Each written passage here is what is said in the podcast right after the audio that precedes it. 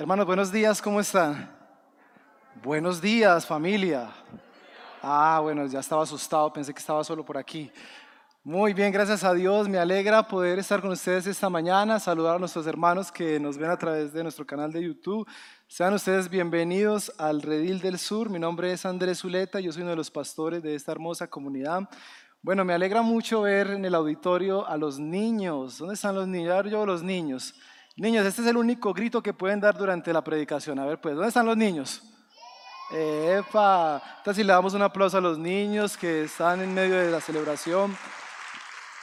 Queremos ser una iglesia que ama los niños y creemos que debemos disipular a los niños con la palabra de Dios, pero también los jóvenes, los veo también por aquí, muy bien jóvenes que vienen a la celebración y los padres de familia, abuelos que nos acompañan. Eso es un privilegio, queremos ser una iglesia que, como dicen algunos escritores y estudiosos de temas de plantación, una iglesia viva es una iglesia donde hay niños, jóvenes, ancianos, matrimonios jóvenes. Así que ese es el poder del Evangelio que transforma y cambia nuestras vidas. Yo no sé si usted, al igual que cuando Juan Gabriel estaba dando los anuncios de estos reportes sobre las entregas de mercados acá en el Redil del Sur, pero también los regalos que estuvimos dando en el Redil de Caldas, a usted no sé si le llena mucho de emoción ver esto, ¿no? Porque como lo hemos dicho, nosotros como iglesia, la iglesia no son simplemente estas cuatro paredes, la iglesia es cada uno de ustedes, la iglesia somos todos nosotros, independiente lugar donde nos reunamos, somos iglesia. Y la iglesia ha traído sus aportes y de esa forma hemos podido bendecir a muchas familias aquí en Sabaneta, en el municipio de Caldas, pero también hemos dado regalos, la campaña llamada Regalemos una sonrisa, algo espectacular ver la alegría de los niños recibiendo estos regalos. Seguimos siendo iglesia, yo quiero animarles en eso, que ustedes puedan seguir ofrendando con la libertad y el gozo que nos da el Señor. Mis hermanos, vamos a continuar, hemos terminado hace ocho días la serie de Malaquías y Malaquías nos ha dicho que antes que llegue el día temible, el día del gran juicio, donde Dios derramará su ira, su justa ira, como dice el libro de Romanos, Dios antes de eso enviaría a su mensajero, enviaría a Elías. Y nosotros vemos el cumplimiento de esa promesa en el Evangelio de Mateo.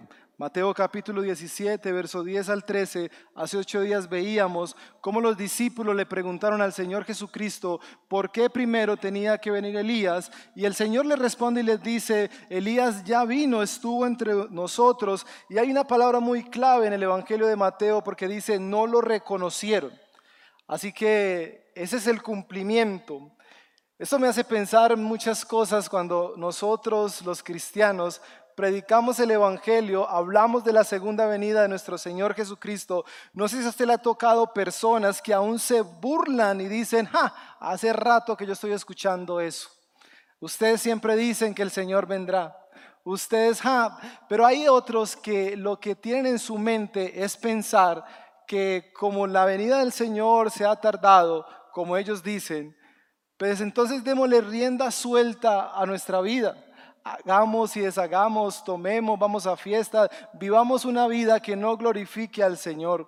Pero la verdad, mis hermanos y familia que está aquí presente y que nos ve, cuando uno lee pasajes como Malaquías, cuando uno lee pasajes como el Evangelio de Mateo y cuando uno lee pasajes como el de esta mañana, nosotros tenemos que estar convencidos que Dios lo que promete lo cumple aunque tardare la promesa, yo esperaré, porque si el Señor lo prometió, Él lo va a cumplir.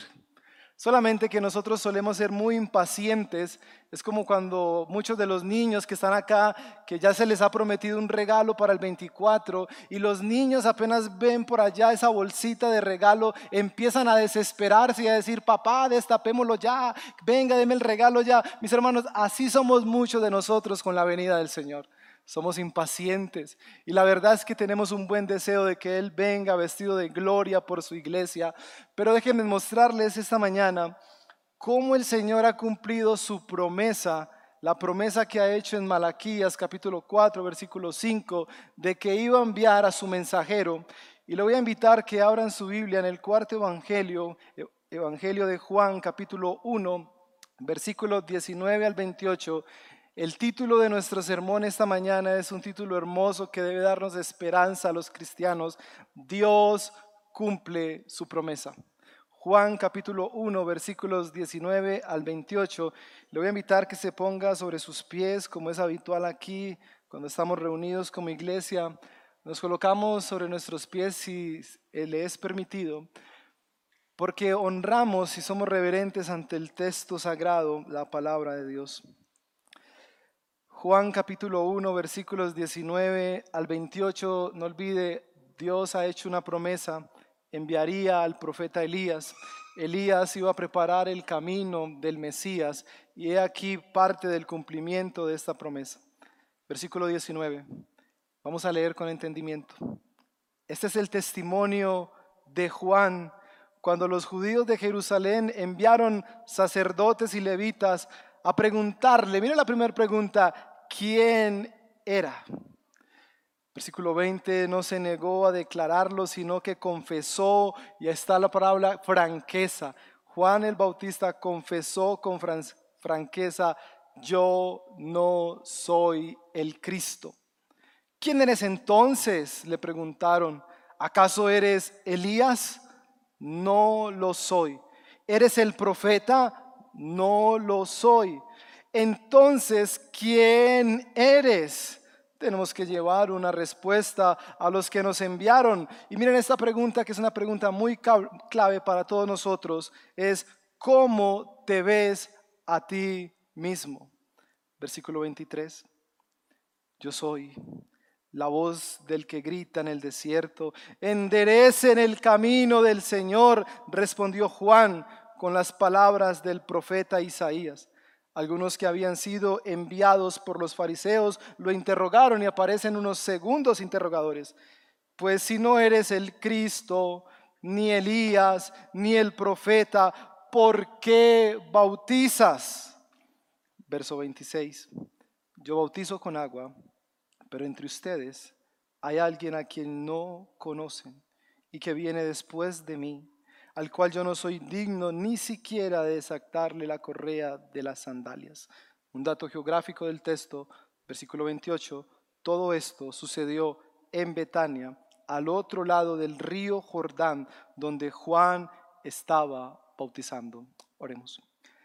Señor, yo estoy convencido que con la sola lectura de tu palabra tú tienes el poder para transformar e inquietar nuestras vidas y llamarnos al arrepentimiento. También estoy convencido, Señor, que tú harás conforme tu voluntad a través de la exposición de tu palabra. Abre nuestros oídos para entender el cumplimiento de tu promesa. Nosotros en estas fechas de Navidad, Señor, celebramos que tú has cumplido tu promesa y hemos venido aprendiendo, Señor, cómo tú has revelado, Señor, la salvación a través de tus profetas y de tus siervos. Háblanos el día de hoy, Señor. Abre nuestros corazones para ver la hermosura de este pasaje, para comprender, Señor, lo que tú has preparado para nosotros. Pero también, Señor, sabes que soy un hombre débil, que necesito de tu sabiduría. Dame comprensión de tu palabra, dame la habilidad para explicarla a mis hermanos. Y te ruego, Señor, que en todo lo que hagamos hoy, tu nombre, solamente tu nombre, sea glorificado en Cristo Jesús. Amén y amén. Pueden sentarse, mis hermanos. Cuando nosotros venimos a un servicio de adoración, ya ustedes han visto elementos muy importantes del servicio. Leer la palabra, orar la palabra. Hemos leído el texto de predicación, ahora lo que vamos a hacer es explicar el texto de predicación. Eso es muy importante, una de las cosas que debe hacer la iglesia cristiana es leer las escrituras y explicar las escrituras. Así que yo quisiera mostrarles a grandes rasgos la idea principal de este pasaje, para que nosotros vayamos comprendiendo cómo Dios cumple su promesa. Como se los dije al inicio, Malaquías nos ha dicho que Dios enviaría un mensajero. Nosotros hemos comprendido que ese mensajero es Juan el Bautista. Y Juan el Bautista en estos pasajes que acabamos de leer nos está mostrando la forma clara y coherente cómo Él está proclamando a Cristo el cumplimiento de la promesa.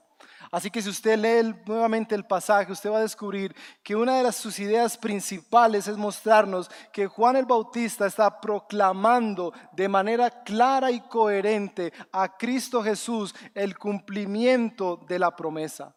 Si nosotros le preguntáramos a este pasaje cuál era la función que tenía que hacer Juan el Bautista, cuál era el propósito por el cual Juan el Bautista tenía que venir al pueblo para predicar, para anunciar las buenas noticias, es esa, el propósito por el cual Juan el Bautista fue enviado, fue para preparar el camino, allanar el camino para la venida de nuestro Señor y Salvador. Y mis hermanos, el camino que Juan el Bautista está preparando es un camino que se dirige directamente a tu corazón, a tu corazón, a tu corazón y a mi corazón.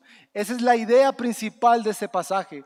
Juan el Bautista nos está mostrando de forma clara y coherente cómo fue enviado de parte de Dios para preparar el camino, un camino que apunta directamente a nuestros corazones, un camino que nos muestra a Cristo y toda la gloria de su nombre. Esa es la idea principal de nuestro texto. Pero vamos a desempacar esa idea principal y vamos a explicar este pasaje. Y tengo un acróstico, una ruta de estudio para todos ustedes. Seguramente usted alguna vez ha dicho esa palabra pilas. Todos identifican las pilas. Pero muchos de nosotros a veces le decimos a nuestros hijos, pilas pues. ¿Lo ha dicho alguna vez? ¿Y cuando lo decimos? Cuando alguien tiene que estar muy algunos dicen muy mosca, muy atento. Así que en nuestro acróstico de esta mañana, nuestra ruta de estudio, la palabra pilas, pilas pues, vamos a lograr entender algunas cosas del texto bíblico. Nosotros podemos empezar que por la P, ojo, pilas pues, pilas, por la P vamos a ver los personajes de nuestro texto. Una de las cosas muy importantes cuando leemos las escrituras es entender quiénes son las personas de las cuales se nos habla en la narrativa bíblica. Así que vamos a ver en el versículo 19 y en el versículo 24 personajes de nuestro pasaje, pero por la I vamos a ver el interrogatorio. Si lo notaron, hay un interrogatorio en nuestro pasaje y necesitamos comprender cuáles eran las preguntas y el sentido de las preguntas para comprender el mensaje de Juan el Bautista, pero luego por la L, vamos a ver la respuesta correcta. Juan el Bautista, ante tantas preguntas que se le estaba haciendo, da una respuesta correcta. Finalmente vamos a ver las aplicaciones de nuestro sermón. Y por último, mis hermanos, vamos a responder al Señor suplicando por su misericordia y que todo lo que usted y yo aprendamos esta mañana nos lleve a rendirnos en oración y adoración a nuestro buen Señor. Así que pilas pues, pilas. Vamos a comenzar con nuestro primer punto, personajes.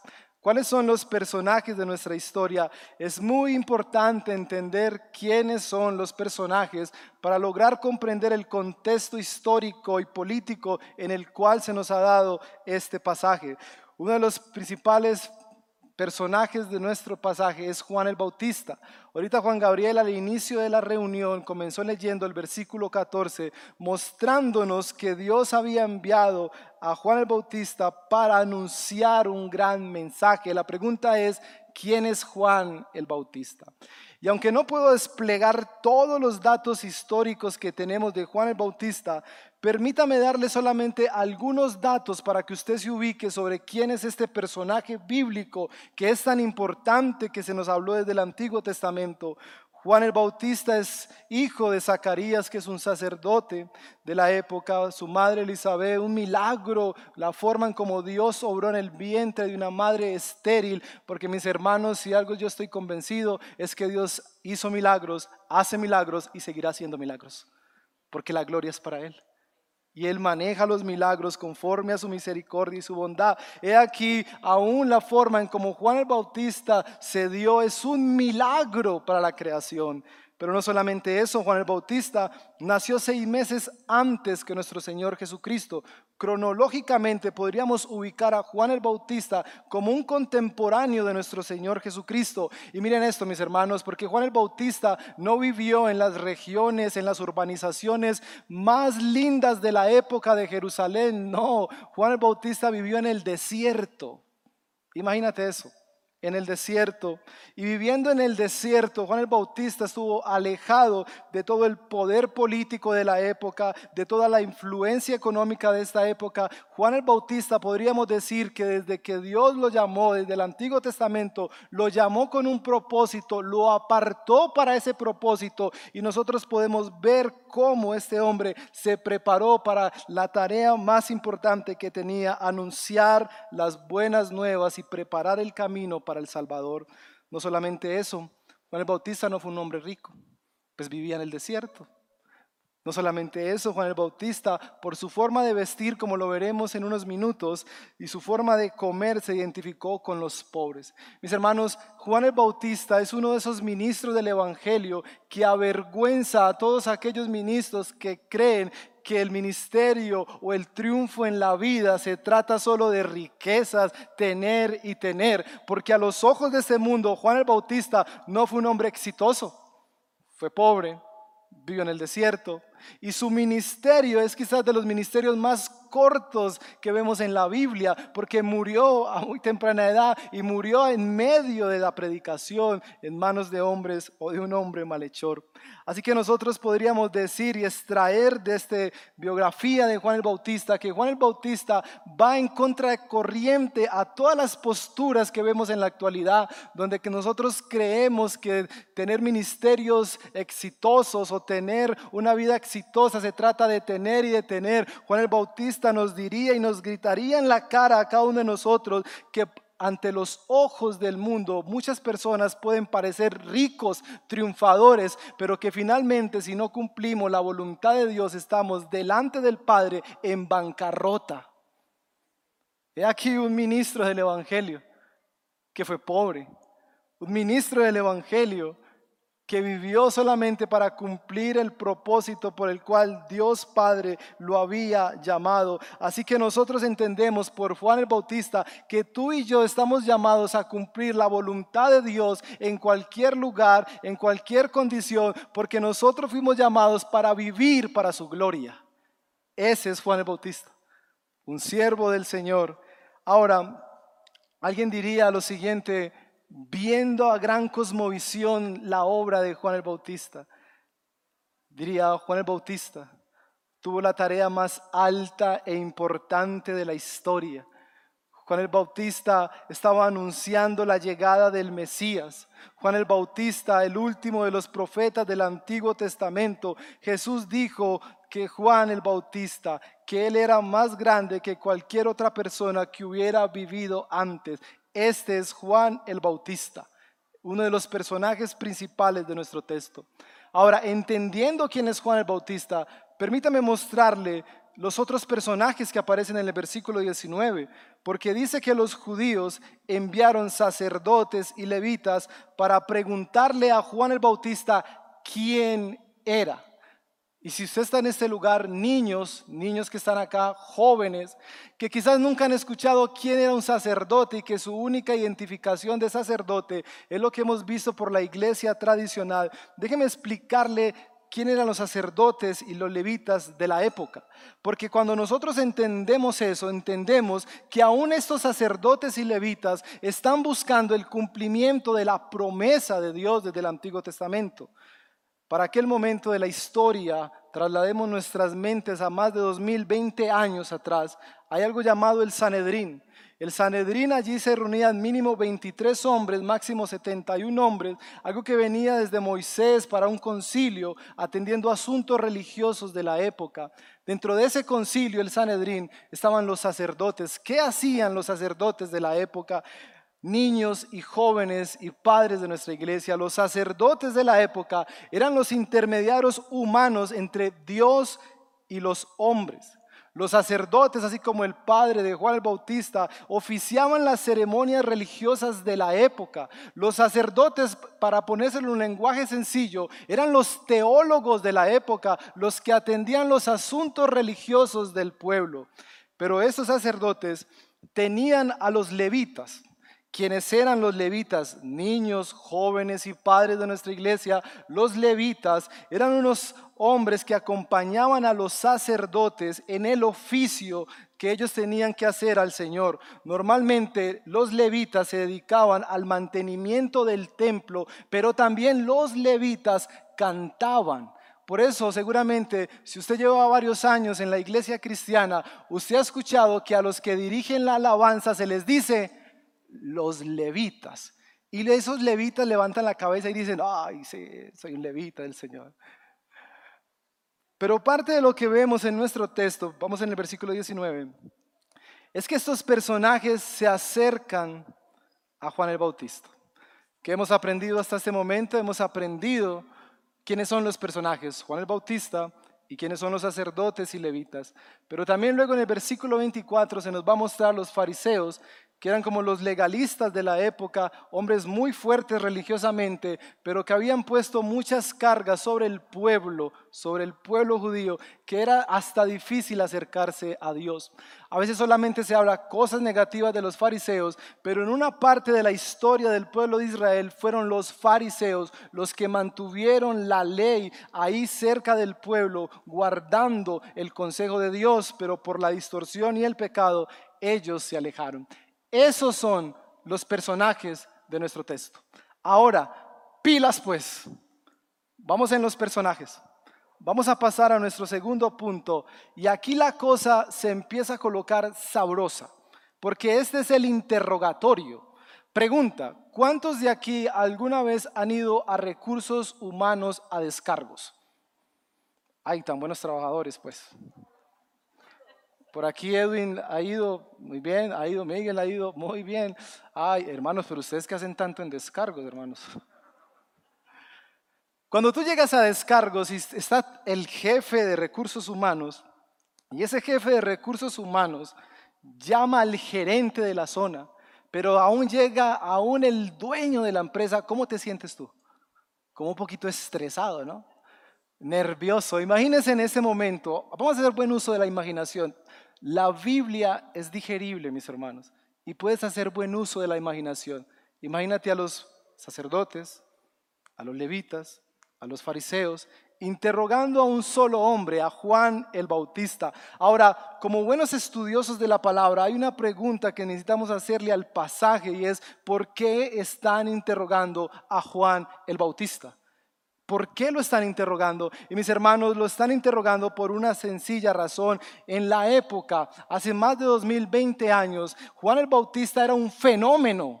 Juan el Bautista era el predicador de la época. Juan el Bautista estaba reuniendo gente de alrededor del Jordán, de Jerusalén, de Judá, y las multitudes están llegando donde Juan el Bautista para escuchar la predicación de Juan el Bautista. Mis hermanos, Juan el Bautista es el predicador top 10 de la época. Ese es Juan el Bautista. Y si usted me escuchó ahorita con el Sanedrín y la labor de los sacerdotes y la labor de los levitas, parte de su trabajo era vigilar los acontecimientos religiosos de aquel tiempo en Jerusalén. Así que nosotros tenemos a Juan el Bautista, el top 10 de los predicadores, está anunciando, preparando el camino y eso tenía que sorprender, causar algo de mella, de curiosidad sobre los sacerdotes, levitas y fariseos, por eso ellos van a preguntarle a Juan el Bautista, ¿quién eres? Entonces, número uno, ¿por qué le preguntan? Porque es un predicador sensación en la época. Gente de Judá, Jerusalén, de alrededor del Jordán, está yendo a escuchar a Juan el Bautista. Pero no solamente eso. Porque como decimos aquí en Antioquia, muchos los paisas es, no sé quién lo haya dicho alguna vez, yo no tengo pelos en la lengua. Se lo ha dicho. Que dice, ay, no, no, pastor, yo no tengo pelos en la lengua para decir las cosas. Muy bien. Este predicador top 10 llamado Juan el Bautista no tiene pelos en la lengua para decirle a los fariseos, a los levitas, a todo ese sector religioso de la época, generación de víboras. ahí uno hace como... Y ojo, este es, este es el grupo religioso que debían guardar la ley del Señor.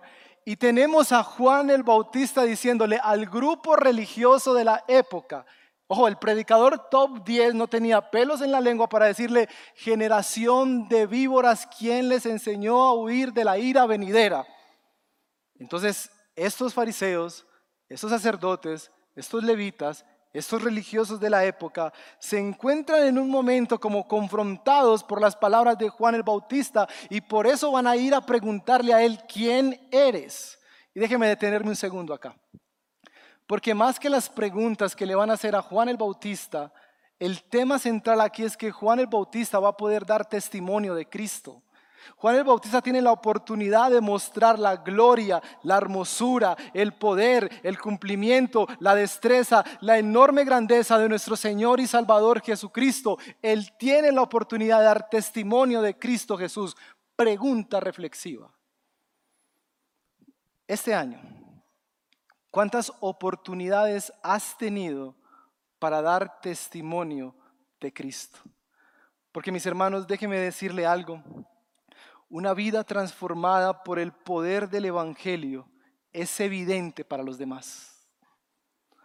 Una vida transformada por el poder del Evangelio es evidente para los demás.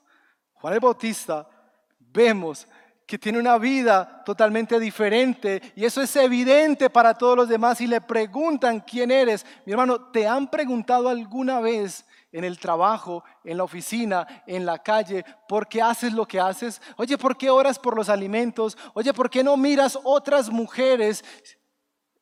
¿Y por qué solamente amas a tu esposa? ¿Te han preguntado alguna vez eso?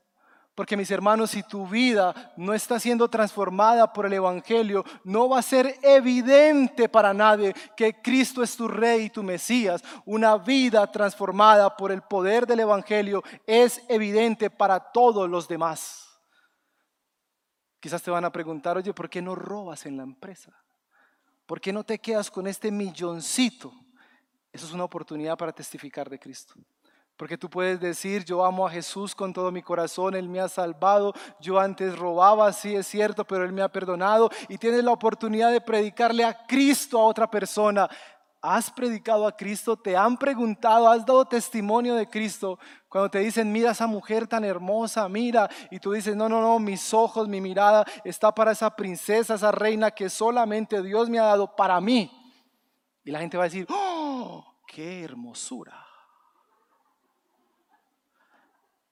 O mujeres, cuando te dicen, no, usted tan solita, usted lo que necesita es un hombre en diciembre para que vea, pase esta Navidad. No, no, no, no, se puede decir, mire, vea, si yo necesito un hombre, Dios lo traerá, porque yo ya conocí al verdadero amor, conocí a Cristo, Jesús, oportunidades para testificar de Cristo, muchas, mis hermanos.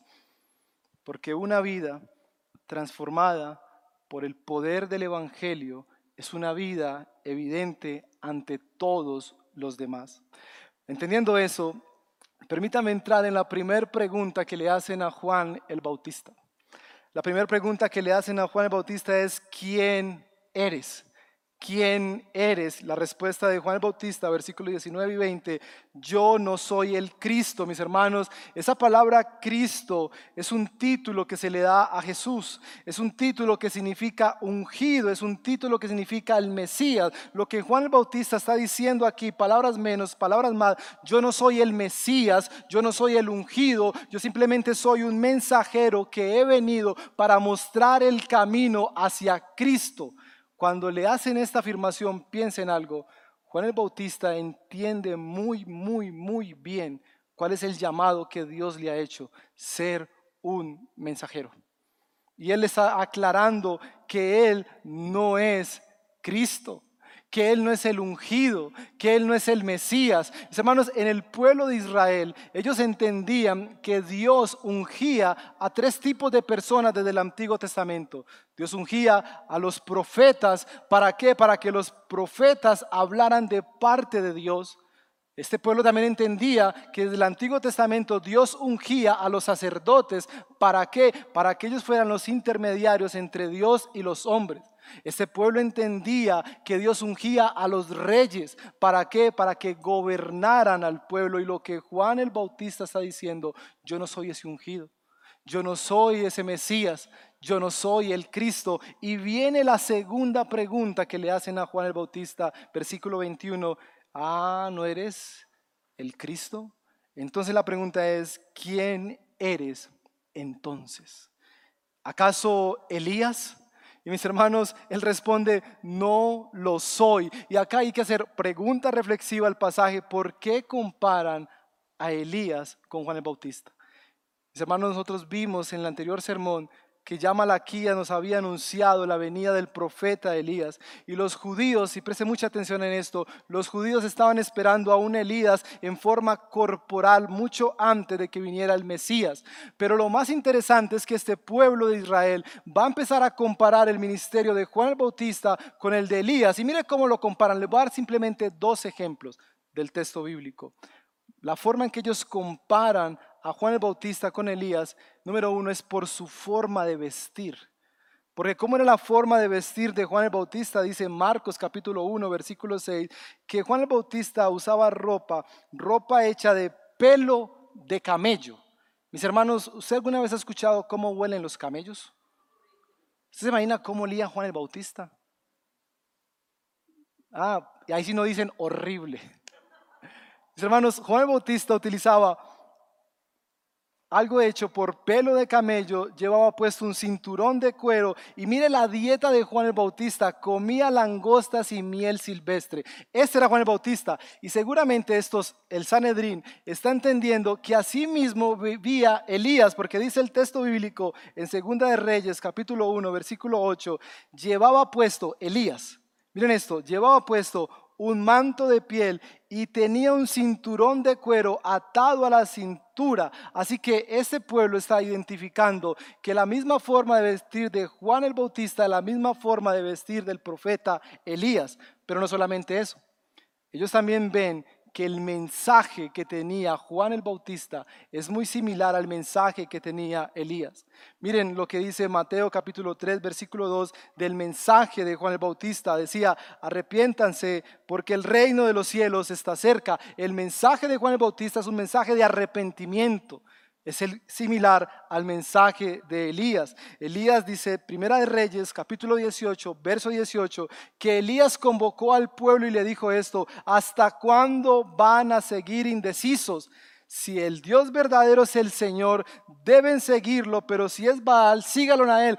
Ambos tenían un mensaje de arrepentimiento. Por eso ese pueblo de Israel se está preguntando, ¿es este el profeta Elías, para lo cual Elías responde, yo no soy yo no soy Elías, soy Juan el Bautista cumpliendo la promesa del Padre de que volvería a enviar un mensajero que allanara el camino para el Mesías. Pero viene la tercera pregunta, hermanos. No olviden, hay dos preguntas que le han hecho a Juan el Bautista. ¿Eres el Cristo que respondió, no lo soy?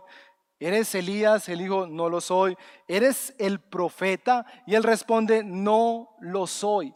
Y algunos se preguntan si Jesús llamó profeta a Juan el Bautista, ¿por qué él dice que no? La respuesta es muy sencilla, por la narrativa del texto. Lo que Juan está diciendo es, yo no soy el profeta Elías porque ellos lo querían identificar corporalmente con Elías, pero para aclaración, niños y jóvenes de nuestra iglesia y padres de familia, Déjenme aclarar este rol del profeta.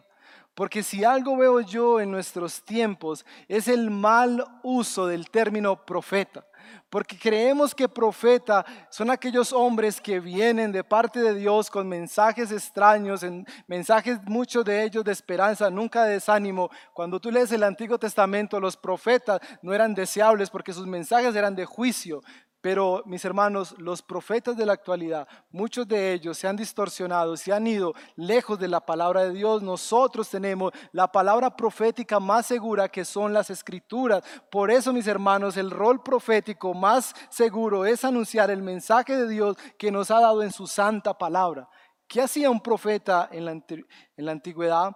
Un profeta hablaba de parte de otro. ¿Qué quiere decir eso? Un profeta hablaba de parte de Dios guiado por el Espíritu Santo para anunciar las verdades del Evangelio. Mis hermanos, él está diciendo, yo no soy ese profeta, Elías, pero yo sí he venido a anunciar y allanar el camino para el Mesías. Yo sí he venido para decirles que Dios está cumpliendo su promesa. Mis hermanos, piense por un momento y deténgase conmigo a mirar algo.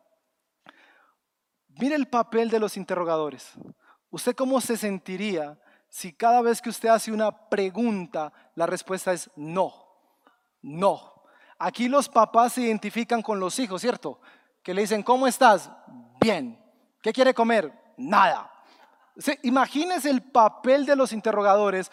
Todo lo que le han preguntado a Juan el Bautista, él ha dicho, no soy, no soy, no soy. Mis hermanos, los que han estado en consejería bíblica entienden bien lo que voy a decir. Palabras o preguntas cerradas. Lo que han hecho hasta el momento es hacerle preguntas cerradas, que la respuesta es sencillamente no, no, no. Pero ahora viene algo que llamamos preguntas abiertas. Y miren la diferencia de preguntas cerradas a preguntas abiertas. Es diferente preguntarle a tu hijo, ¿cómo está? Y él te va a decir, bien.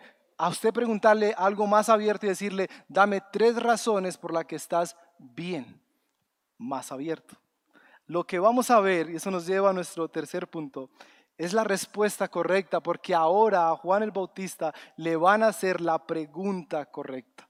Ahora Juan el Bautista va a expresar realmente para qué ha venido, cómo ha venido a allanar el camino del Mesías. Pero antes de eso quiero mostrarle algo. Las tres preguntas que hacen los sacerdotes, levitas, son tres preguntas que muestran la necesidad de los seres humanos. Las tres primeras preguntas, ¿eres el Cristo? ¿Eres Elías? ¿Eres el profeta? Muestran la necesidad que tenía el pueblo de Israel, pero también muestra la necesidad que tenemos ustedes y nosotros al día de hoy. Cuando ellos preguntan, ¿eres el Cristo? Lo que está mostrando es una necesidad de un Salvador.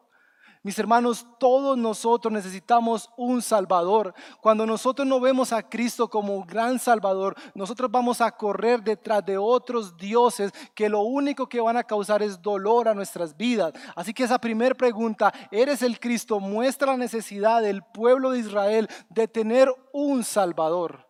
Pero lo segundo, cuando le preguntan, ¿eres Elías? Eso muestra la necesidad de conocer las escrituras. Mis hermanos, Dios había anunciado que enviaría su mensajero. Y ellos necesitaban conocer las escrituras, entender las escrituras, lo mismo que necesitamos todos nosotros. No solamente requerimos a un precioso, glorioso Salvador como Cristo Jesús, necesitamos entender las escrituras, porque a la medida que conocemos el Evangelio y las escrituras, tú y yo vamos a amar más a Cristo y la obra que hizo por nosotros. Pero la tercera pregunta eres un profeta, muestra la necesidad, mis hermanos, de escuchar la voz de Dios a través de los siervos del Señor.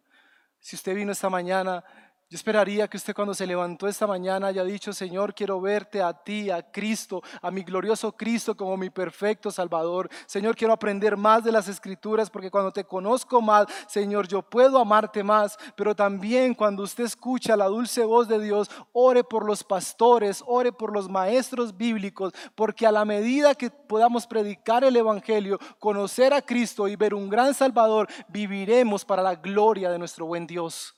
Esa era la necesidad de este pueblo. Necesitaban un Salvador, necesitaban conocer las escrituras y necesitaban escuchar la dulce voz de Dios. Así que finalmente pasemos a la tercer, al tercer punto. Pilas pues, pilas pues, por la L, la respuesta correcta. La respuesta correcta es la cuarta pregunta que le hacen, ¿cómo te ves a ti mismo? Si ven la pregunta, si a ti te hicieran esa misma pregunta, ¿cómo te ves a ti mismo? ¿Qué responderías? Porque la respuesta de Juan el Bautista es muy sencilla y muy profunda. Él está citando Isaías 40, versículo 3, y está diciendo, yo soy la voz del que grita en el desierto. Yo soy la voz del que grita en el desierto, enderecen el camino del Señor. Y mis hermanos, note algo, Juan el Bautista en vez de mirar su protagonismo en la proclamación del Evangelio, él lo que está haciendo es proclamar, él es una voz porque el poder de las palabras lo tiene Cristo Jesús. Hoy en día hay un movimiento que te dicen, declárelo, declárelo. No, mis hermanos, yo no sé si se le ha tocado en épocas de COVID Que usted a veces dice algo como que tengo gripita y le dicen, ate esas palabras en el nombre de Jesús. Porque las palabras tienen poder. Miren, Juan el Bautista lo que está diciendo acá es que él simplemente es una voz. Porque el poder de las palabras, la palabra encarnada es Cristo Jesús. Cristo sostiene todas las cosas por el poder de su palabra, no por nuestras palabras. Así que, y mire, ese argumento se cae por su propio peso. Porque si creemos que nuestras palabras tienen poder, todos nos hubiéramos matado ya. Porque a veces nos lamentamos, ¿Cuántas veces usted dijo este año, qué pereza vivir así, no puedo salir, usar tapaboca? Hermano, si nuestras palabras tuvieran ese poder, nos destruimos todos. Pero por el poder del Evangelio entendemos que el poder de las palabras, todo se sostiene en Cristo Jesús. Pero no solamente Juan quiere mostrar eso. Juan va a utilizar una ilustración para mostrar su ministerio. Y Juan lo que está haciendo es llamando a la gente al arrepentimiento. Cuando Juan dice, yo soy una voz que clama en el desierto, enderecen el camino, él está utilizando una metáfora. Una metáfora que quería decir que los reyes enviaban sus mensajeros mucho antes de que ellos llegaran. Y cuando esos mensajeros llegaban a una ciudad o a una aldea, ellos tocaban una trompeta fuertemente para que la ciudad o la aldea se enterara de que había llegado o va a llegar el rey Muchos de estos mensajeros se paraban en lugares muy altos, tocaban la trompeta, pero luego estos mensajeros tocaban una campana. Tocaban la campana y la gente los escuchaba. Y estos mensajeros lo único que decían, venimos de parte del rey. Venimos con un mensaje del rey. Y lo que hacía la gente era mirar el mensajero y escuchar el mensaje de parte del rey. Mis hermanos, lo que Juan el Bautista está diciendo es que Él es una voz, Él es un mensajero que viene de parte del rey. La campana suena hoy, la campana suena hoy, el mensaje es el mismo, enderecen el camino al Señor. Y muchos de ustedes preguntarán, pastor, ¿qué es enderezar el camino? Pues es un llamado al arrepentimiento. El ministerio de Juan el Bautista era un ministerio, un llamado al arrepentimiento. Y usted me dirá, pastor, pero ¿cuál arrepentimiento? Vuelve y suena la campana. Dios sigue enviando sus mensajeros. Y Dios sigue diciendo, arrepiéntete de tu orgullo. Arrepiéntete de las drogas. Arrepiéntete de tu envidia, de tu ira, de tu avaricia, de la fornicación, del adulterio. Arrepiéntete de los malos deseos. Arrepiéntete de la brujería. Arrepiéntete de la infidelidad. Arrepiéntete de la pereza. Arrepiéntete de la pornografía. La campana sigue sonando y Dios sigue enviando a su mensajero para que nos arrepintamos, para venir a Cristo Jesús y allanar el camino para que Él llegue directo a nuestro corazón. Ese es el mensaje de Juan el Bautista. Niños, Niños que están esta mañana con nosotros, niños, ustedes también necesitan arrepentirse de sus pecados. Cuando desobedeces a tu padre, cuando reniegas por la comida que se te da, niños, necesitas arrepentirte de tu pecado y decirle, Señor, perdóname. Jóvenes de nuestra iglesia, también necesitas arrepentirte de tu pecado. Las veces que dices, soy joven y puedo hacer de mi vida lo que quiera, ay, la vida, mis hermanos, es un abrir y cerrar de ojos. Y tú no sabes cuándo viene el Señor. Y tú no sabes cuándo partirás con el Señor. Hoy, hoy, hoy, hoy, nuevamente suena la campana. Y el mensajero del Señor, que se me ha dado el privilegio de decirte, prepárate, allana el camino, arrepiéntete de tus pecados, ven a Cristo Jesús, el verdadero Mesías. Ese es Cristo, ese es el mensaje. Y usted me preguntará, pastor, ¿cómo hago para allanar? Reconozco que he pecado contra Dios. Pues número uno, reconoce tu pecado. Reconoce delante de Dios en qué has pecado.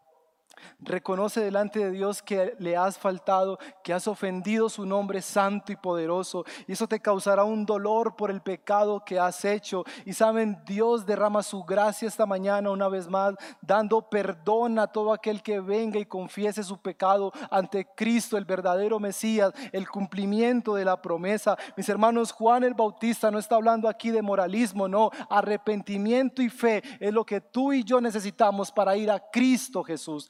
Ese es el mensaje. Este es Juan el Bautista, llamando al arrepentimiento a todos nosotros en esta mañana. Pero déjeme mostrarle una quinta pregunta para ir terminando. La quinta pregunta que le hacen a Juan el Bautista en el versículo 25 es, Juan, como Juan dijo que no era el Mesías, como Juan dijo que no era la figura mesiánica, le hacen una pregunta muy importante. Miren en su texto bíblico, ¿por qué bautizas. Es decir, porque haces la obra que en realidad le corresponde al Mesías. Y déjame explicarle esto, mis hermanos, porque el bautismo para aquella época, hace más de 2020 años, se llamaban rituales de purificación. ¿En qué consistían los rituales de purificación? Las personas que no eran judíos eran llamados gentiles. Los gentiles son todos aquellos que no son judíos, que tenían otros rituales, adoraban otros dioses, pero cuando los gentiles se convertían al Señor, se convertían al Dios de Israel, ellos tenían que pasar por un proceso de purificación. Ahora, lo que llama la atención de este pasaje es que el Sanedrín, este pueblo religioso, está sorprendido con Juan el Bautista porque les ha dicho generación de víboras, los ha llamado al arrepentimiento y los está bautizando a ellos el pueblo de Abraham. Y saben lo que Juan les está diciendo, saben, ustedes pueden decir y hablar muy bonito, pero su corazón está lejos de Dios. Y eso nos pasa muchas veces a nosotros. Estamos en la iglesia, cantamos las canciones de la iglesia, pero muchas veces cuando escuchamos un sermón o escuchamos la palabra de Dios, a veces nosotros pensamos, ah, eso es para otros. Eso le está pasando a este pueblo. Ellos creen que el bautismo es para los gentiles, pero ellos no se dan cuenta que también han pecado contra Dios y necesitan arrepentirse. Ese es el mensaje de Juan el Bautista. Pero algo que quiero llamar su atención es que Juan el Bautista lo que está diciendo es, yo a la verdad los voy a bautizar con agua, pero viene uno que los bautizará con el Espíritu. Lo que Juan el Bautista está diciendo es que ante nuestros pecados, ante nuestra lucha por agradar al Señor, ante hacer la voluntad de Él y nuestra voluntad, ante nuestros fracasos, ante las tantas veces que le hemos prometido al Señor, cumpliré tu voluntad, haré tu voluntad. Dios ha hecho una promesa y la promesa la encontramos en Ezequiel capítulo 36 versículos 25 al 27 y va a aparecer en pantalla. Es una promesa gloriosa de que Cristo venía a derramar su Espíritu Santo para purificar nuestros corazones y los que no podíamos agradar al Padre, ahora por la obra del Espíritu Santo podemos hacer la voluntad de Dios. Ezequiel capítulo 36 versículos 25 al 27 dice, los rociaré con agua pura y quedarán purificados.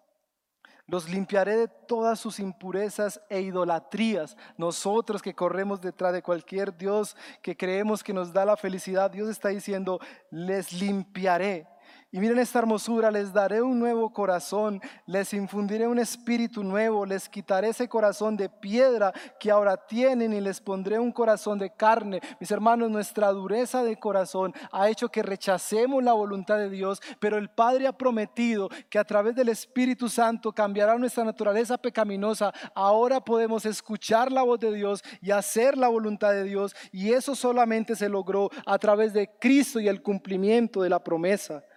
Dice el versículo 27, infundiré mi espíritu en ustedes y haré que sigan mis preceptos. Y miren esta hermosura y obedezcan. Los que antes no éramos capaces de obedecer, ahora por la obra del Espíritu Santo obedecemos a Dios con gozo y con alegría. Cuando yo leo estos pasajes, iglesia, yo cambio mi oración. Porque ahora mi oración no es, Señor, te prometo.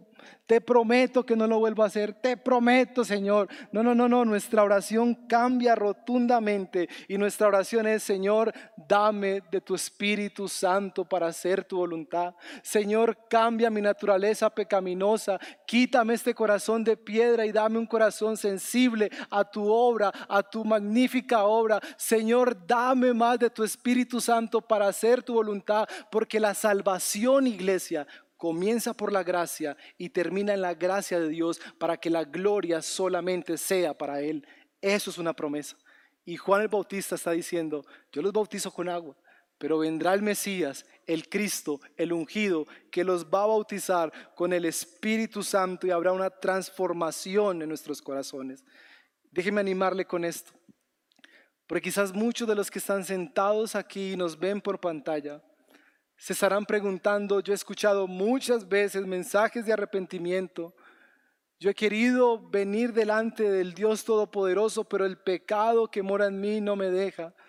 Mi hermano, mira Ezequiel capítulo 37, versículo 23, hablando del cumplimiento de esa gloriosa promesa, preparando el camino que va directo al corazón, a nuestros corazones, dice, ya no se contaminarán más con sus ídolos, esos ídolos que a veces generamos, que es un ídolo todo aquello que ocupa el lugar de Dios. Y dice, ni con sus iniquidades ni sus actos abominables. El Señor ha prometido algo, yo los libraré y los purificaré de todas sus infidelidades. Ellos serán mi pueblo y yo seré su Dios. Eso es una buena noticia para el pueblo de Dios. No se trata de mis obras, se trata de la obra que Dios ha hecho a través de Cristo Jesús. Él ha venido para salvarnos y el mensaje de Juan el Bautista es arrepiéntete Ven a Cristo, ama a Cristo y Él purificará tu corazón y tú vivirás para su gloria. Lo que antes era un deleite, el mundo y todos sus placeres, ahora lo vas a rechazar porque Cristo vino a tu corazón. Arrepiéntete de tus pecados. Niños que están acá, Arrepiéntete de tus pecados. Ora al Señor. Dile a tu papá y a tu mamá que te enseñen a orar, que te muestren tus pecados. Jóvenes que están aquí, este mensaje es para ti. Hoy como mensajero de Dios te digo, arrepiéntete de tus pecados. Ven a Cristo y que vivas la verdadera Navidad y veas el cumplimiento de la promesa padres de familia y adultos que están acá y que nos ven, ven a Cristo, allanemos el camino porque el Mesías vendrá por segunda vez. La primera vez nuestro Señor y Salvador vino como un cordero, enmudeció en la cruz del Calvario y por eso todos nosotros somos perdonados. Pero la segunda vez se va a cumplir. Cristo vendrá y vendrá como un rey y vencerá a sus enemigos. Arrepiéntete porque estás a tiempo de hacerlo. Ven a Cristo. No pierdas esta oportunidad. Ese era el mensaje de Juan el Bautista. Y déjeme encerrar con esto, iglesia. Una de las cosas que a mí me llama mucho la atención de Juan el Bautista es su humildad. A la pregunta, ¿quién eres? Recuerdan, usted en su mente tiene esa pregunta. Muchas veces nosotros nos volvemos orgullosos por lo que tenemos, bien sea académicamente, económicamente, laboralmente, y viene un orgullo a nuestros corazones, una lucha en nuestros corazones.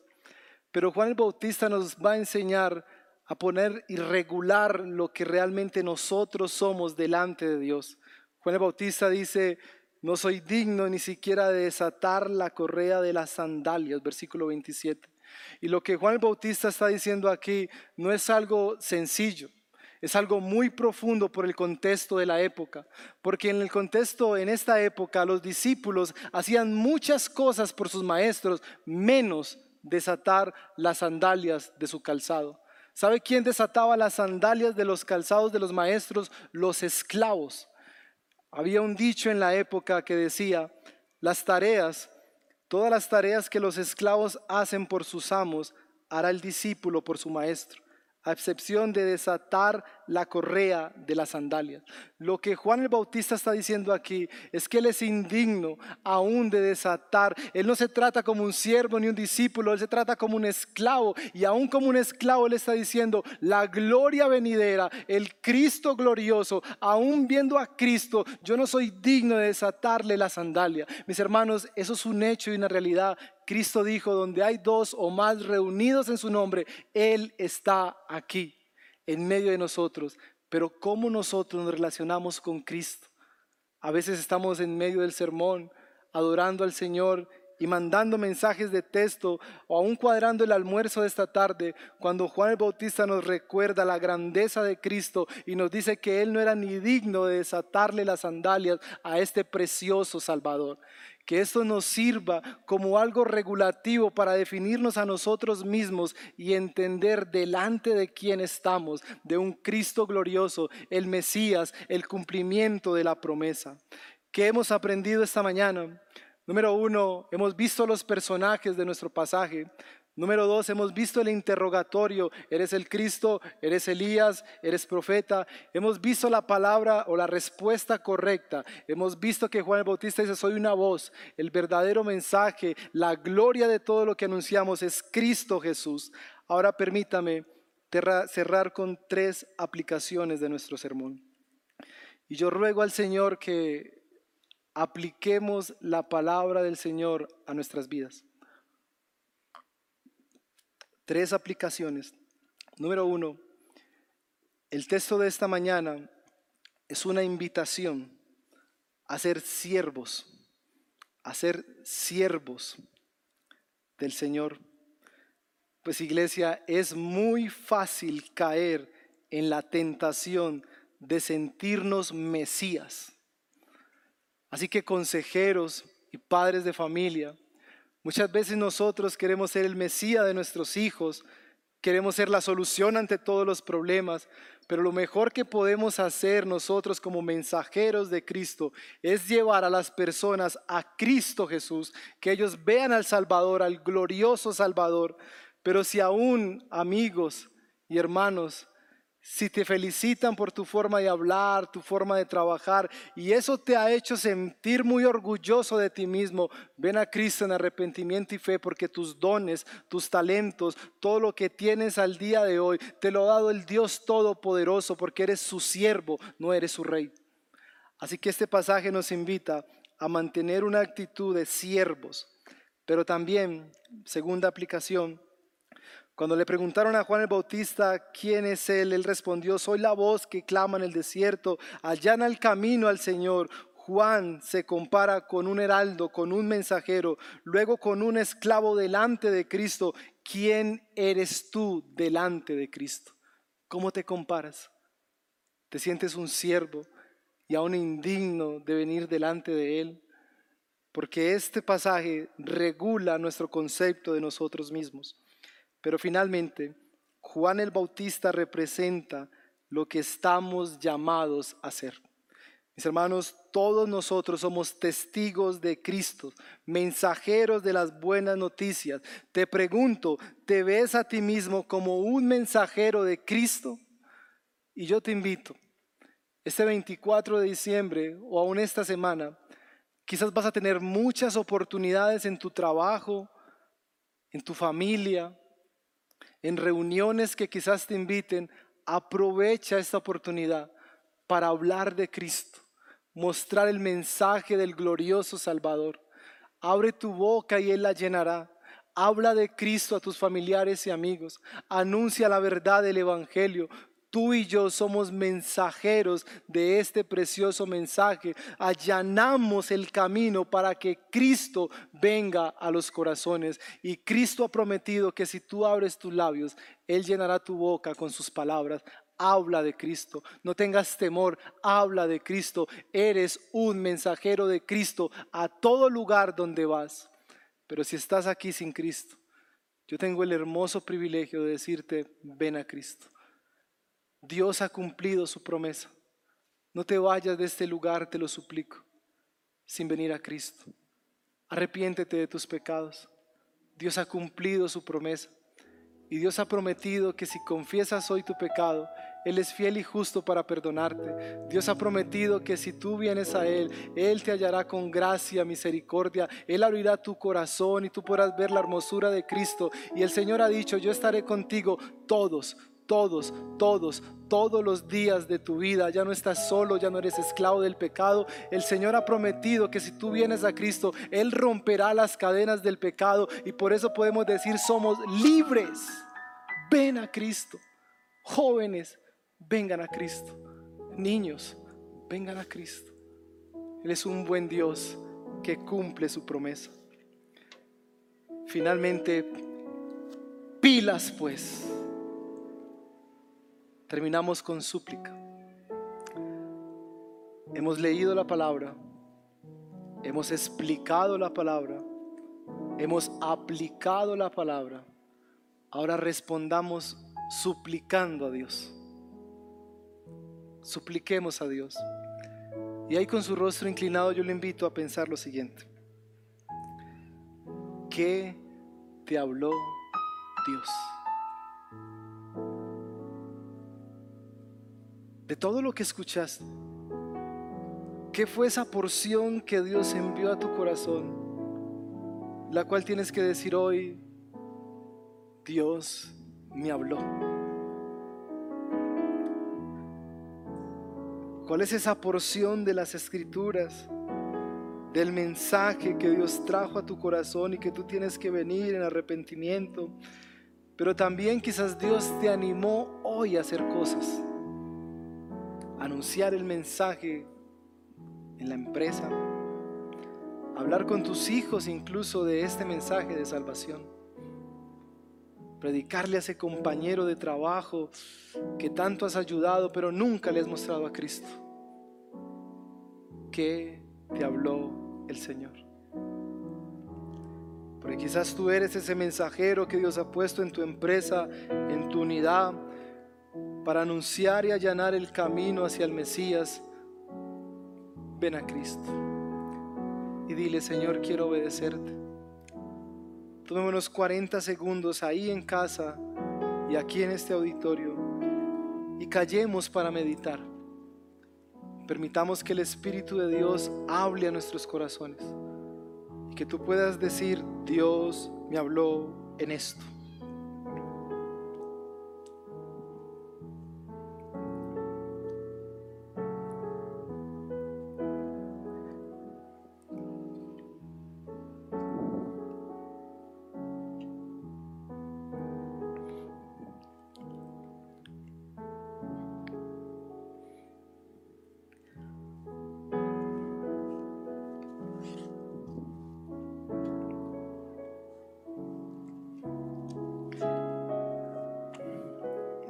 Póngase sobre sus pies.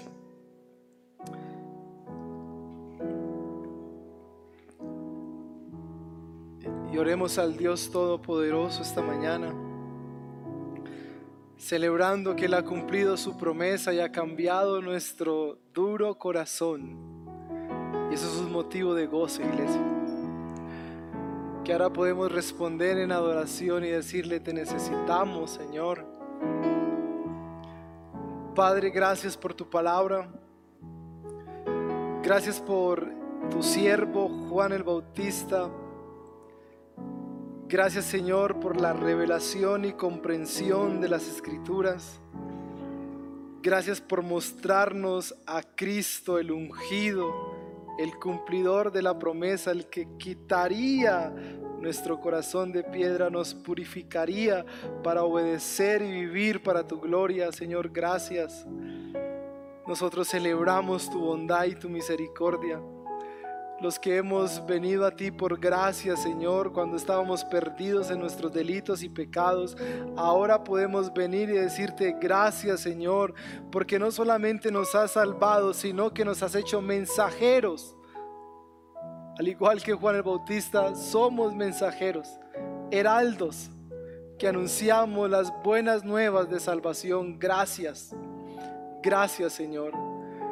Y si en algo estamos de acuerdo todos los que estamos aquí, Padre, es que no somos capaces solos. Vendrán fechas donde habrá personas que queremos compartir el mensaje, preparar este camino para que se arrepientan y tú vengas con poder pero te necesitamos, Señor. Y si tú eres uno de esos necesitados, que necesitas el Espíritu de Dios para hablar de Cristo, Ahí habla con el Señor y dile, Padre, dame palabras de sabiduría, muéstrame a Cristo para mostrarlo a otros. Permíteme regular el concepto de mí mismo para sentirme, Señor, tan poca cosa delante de ti, Señor, porque tú eres el Rey, tú eres el soberano. Mi dignidad no viene por lo que me da el mundo, sino por la obra de Cristo. Soy salvo por pura y llana misericordia del Señor. Eso regula mi concepto de mí mismo. Tú eres precioso, Señor. Ven. Ven, Señor, te necesitamos. Y si con toda libertad puedes levantar tus manos al cielo